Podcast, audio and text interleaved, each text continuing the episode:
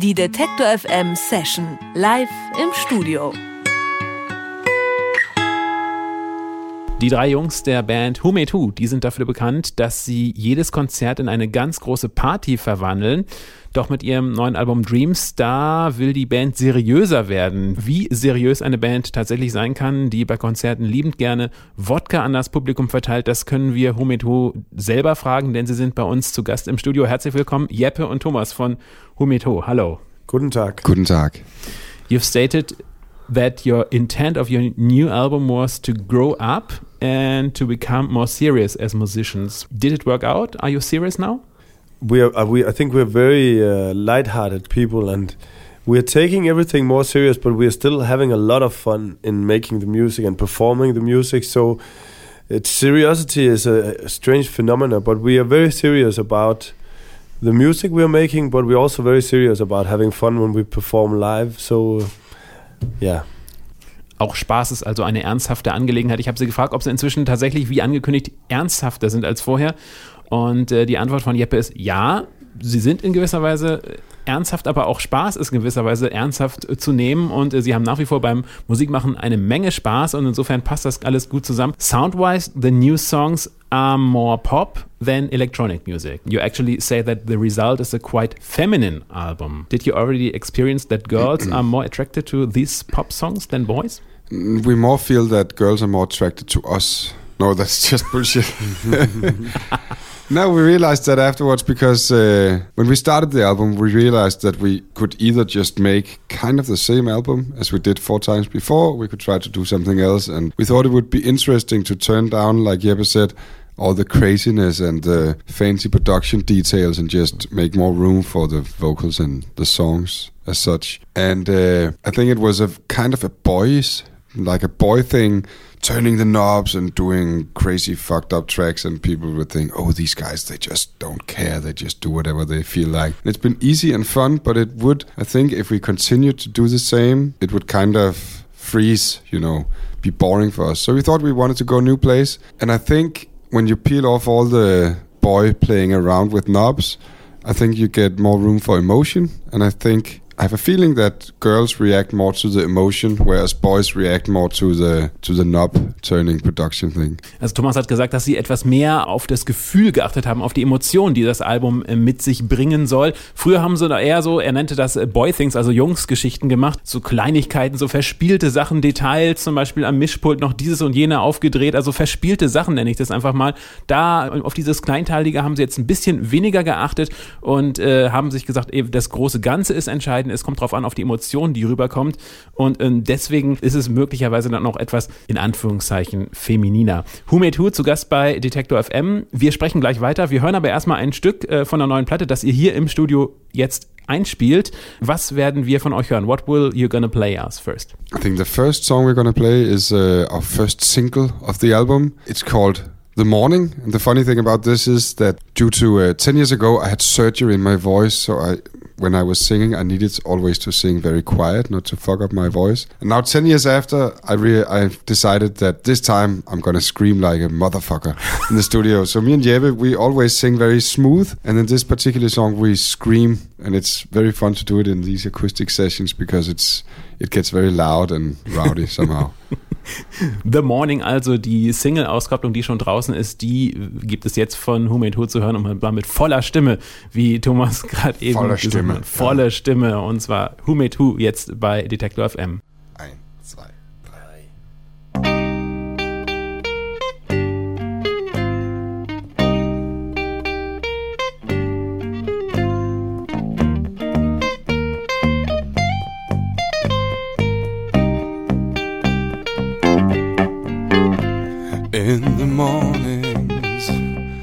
I was filled with joy and laughter. In the evenings, I would cry myself to sleep. I was dreaming of the great forever after, dreaming of windmills and of swimming in the sea.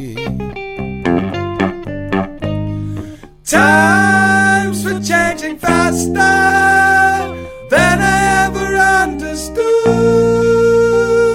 Days would turn to evenings, turn to nights and disappear. Times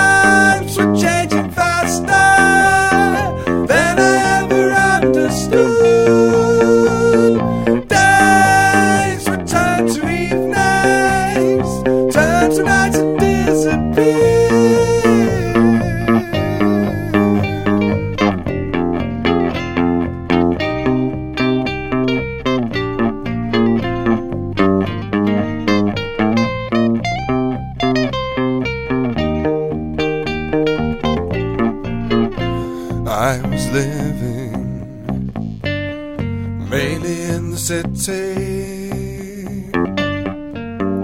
Though I had been been a country boy before.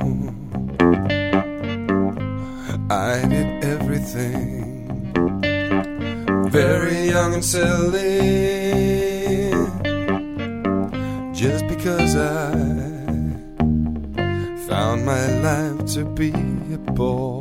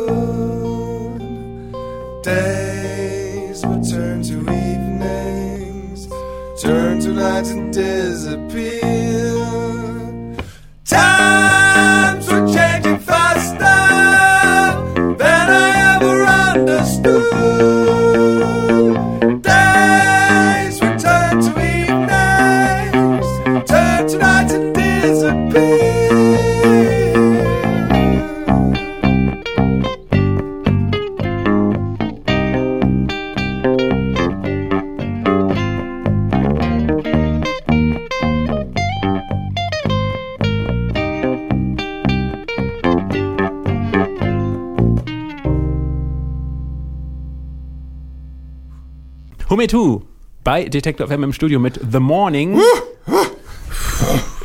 Und zwar der erste Vorbote vom neuen Album der Band aus Dänemark. Hume 2 sind bei uns immer noch zu Gast bei Detector FM. The Morning, also the first song uh, we played, uh, or you played from your new album. You actually didn't want to make radio singles this time, but there are quite a few radio songs on the new album. So, what went wrong with your plan? I think it's it's pretty fun when you try the most doing something really you really wanted. it. we tried that before on a, previous album. To, now we want to do like a pop single, and it, we just really failed big time. And now on this, we're just like let's just make some music that we really feel good about and have a good feeling about, and then let's see what happens. But let's not aim at anything uh, appropriate for anything. We just have fun with it and do what we feel like.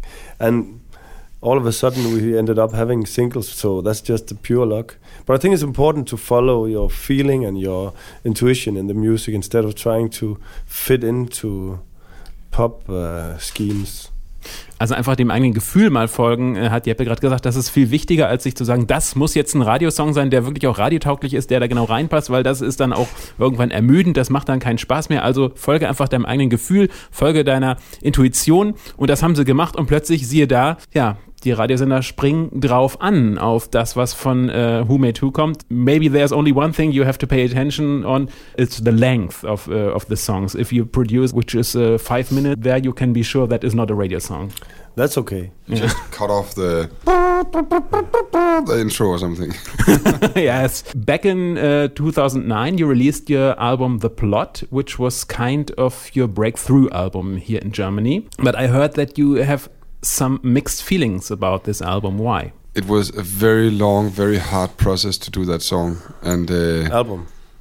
album. Thank you to do that album, and we really tried hard to make you know hits. Also, I think especially I had a vision that it would be amazing and groundbreaking to make a super e- eclectic album. So I had this dream we could have rock tracks, we could almost have a classical tune, and it should be very varied. And to be honest, it didn't quite work. And also, in the technical part, it's boring to talk about in the radio, but we just tried very many different approaches. We went into a huge recording studio, recording as a band, you know, and we just ended up sounding like a bleak version of Franz Ferdinand. And we tried so many things, and it was such a hard process, and three different platforms, like technically, and a lot of the stuff I did just took months and fucked up. And uh, I think there's some very nice tracks, and there's some very shit tracks.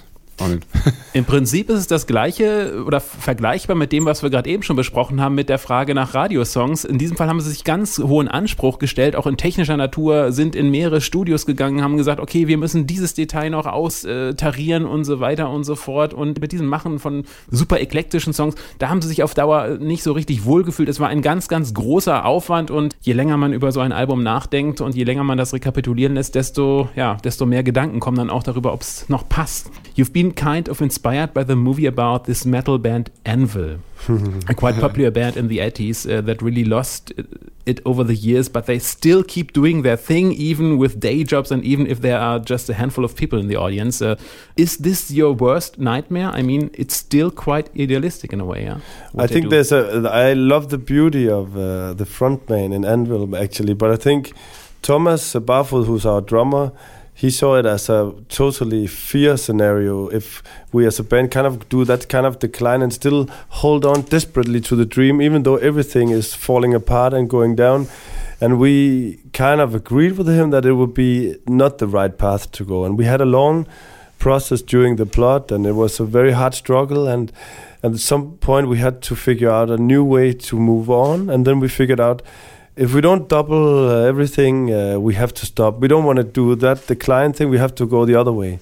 So it was just a fear, a scare, a scary scenario for us to go. Yeah, when you watch Anvil, it's funny, but I don't think it's funny to be Anvil. Mm. Thought about it, in this film, I I had the Im imagination of uh, we call it in German of, of Schlager singers, uh, which at, at, the end of their career are only singing in a singing in a furniture store. Huh? Yeah, yeah, it's like that exactly. Yeah, and we're very keen on not doing that, and it still kind of exists. We've been so lucky that for ten years we've been, except for little plateau after the plot, we've been steadily growing, hmm. and we are still, you know, moving upwards, and that's a beautiful place to be because I think I'm really fearing the moment when, unless we keep growing and be and become superstars, then at one point things are going to start to decline, and I hope and I think that at that point we'll almost just stop the band and do something else. Okay, also es geht immer noch aufwärts und das ist Ihnen auch wichtig. Es muss jetzt nicht radikal bergauf gehen, aber es soll immer noch aufwärts gehen, denn äh, ansonsten, wenn man später nur noch vor einer kleinen, vor einer kleinen Gruppe spielt, das ist dann auf Dauer dann auch nicht äh, zufriedenstellend für Who Made Who. Und deswegen auch das Motto Double or Die. Also äh, es muss alles jetzt quasi verdoppelt werden, Fanbase bei Facebook und so weiter und so fort, auch was die Konzertbesucheranzahlen äh, angeht. Äh, eure Tour ist glücklicherweise, muss man sagen, für euch ausverkauft hier in Deutschland. But Double or Die, uh, did that work out? Could you double your fan base uh, and quitting the band really uh, was it was it really ever an option? It was actually. Okay. Yeah, and really? I think it's it's very important to to push yourself a little bit because you can also just get uh, stuck in some habits and then maybe that's okay or maybe it's not okay. If you, you really confront yourself with your your fears and say this is not going to be enough. So this won't happen. So we've been we, we've just been very privileged that when we changed our mindset, being very more, much more serious about everything that we do, it has been it's been a great thing that everything actually has been starting to grow, and we've been lucky, you can say. But if we were not, I think we had not been here today. oh yes, uh, but but sometimes uh, if you still have got uh, double or die uh, as the motto, there will sometimes it will be necessary to to fill uh, with the audience a stadium. Huh? exactly. If you do the math, you can't do double or die every year. Then yeah. in ten years you really need you need to be Michael Jackson and die. No, but uh, yeah, I think it was. It's actually interesting. I think what happened was that we made our first album before the plot, and we instantly got a huge indie success in the whole world, and there was kind of a hype thing going. And I think it's funny because in Germany the plot was kind of our breakthrough. But in a lot of other areas of the world, it was kind of, you know, it was not so good. It was mm we kind of lost our virgin innocence, and some people thought, ah, it's not so good as the first album. And it was actually after that we decided on the Double or Die Dogma. Also das auch noch, ähm, sagt Thomas, auch noch aus den ersten äh, Erfahrungen, auch nach dem ersten Album, was in einigen Teilen, auch hier speziell in Deutschland, so äh, durchaus gut angekommen ist, äh, auch so im Bereich, im Indie-Bereich, aber insgesamt passte das dann nicht so und seitdem gibt es eigentlich das Motto für Humeto Double or Die, es funktioniert glücklicherweise, mhm. muss man sagen, denn sonst wären sie hier nicht im Studio bei Detektor FM. Ich habe schon gesagt, eure Deutschlandkonzerte sind ausverkauft. It's absolutely worked out for your German tour. All oh, five yes. shows are sold out. Alle Konzerte der Deutschlandtour also ausverkauft von Who Made Who, auch das heute Abend äh, in Leipzig. Wir freuen uns umso mehr, dass ihr uns besucht habt und wir freuen uns noch auf einen zweiten Song, den ihr jetzt hier performen werdet. Which is the next song you perform? It's called Another Day. Another Day, Who Made Who by Detector FM.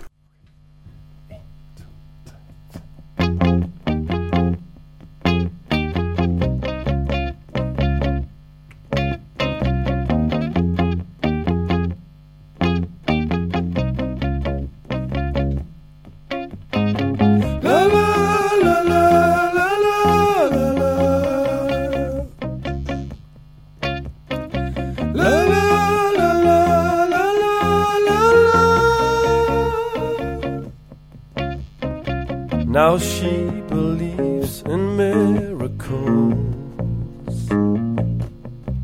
in everything that's beautiful. The tragic and electrical. She brings me peace of mind. She cares for me and helps me up. Knows what I am dreaming of.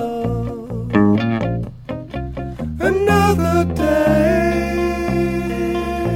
a moment to remember, a quiet morning that sums up all my life. Another dream until I surrender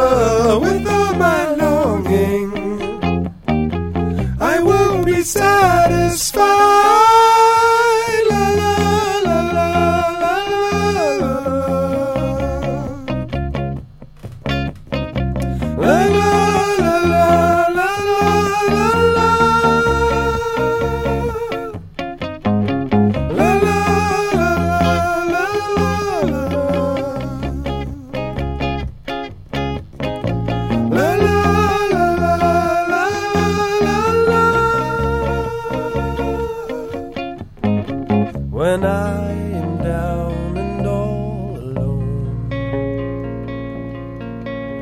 She'll call me on my telephone.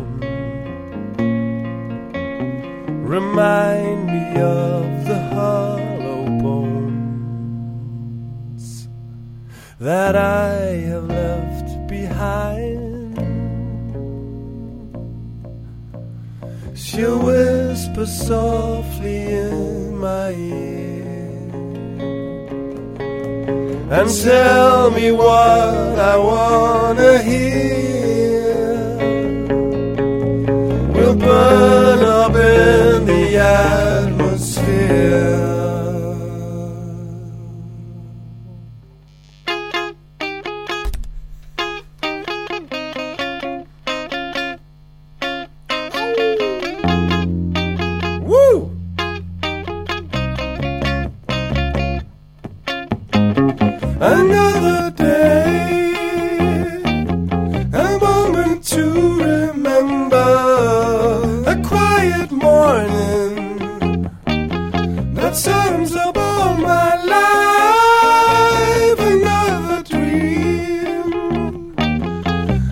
till I surrender with all my longing. I won't be satisfied.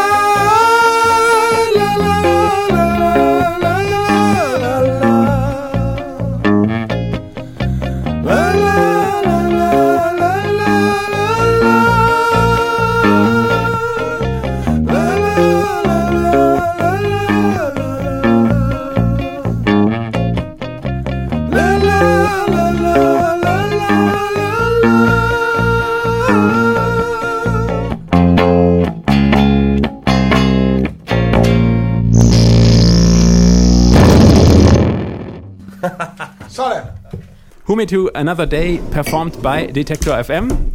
Und heute Abend gibt es sie in Leipzig zu sehen. Allerdings Konzert, ich habe es schon gesagt, ausverkauft. Dankeschön für den Besuch. Thank you for being here, for coming and have a brilliant show tonight. And- Thank you and for having us. Thank you for letting us brag in your radio. Die Detektor FM Session live im Studio.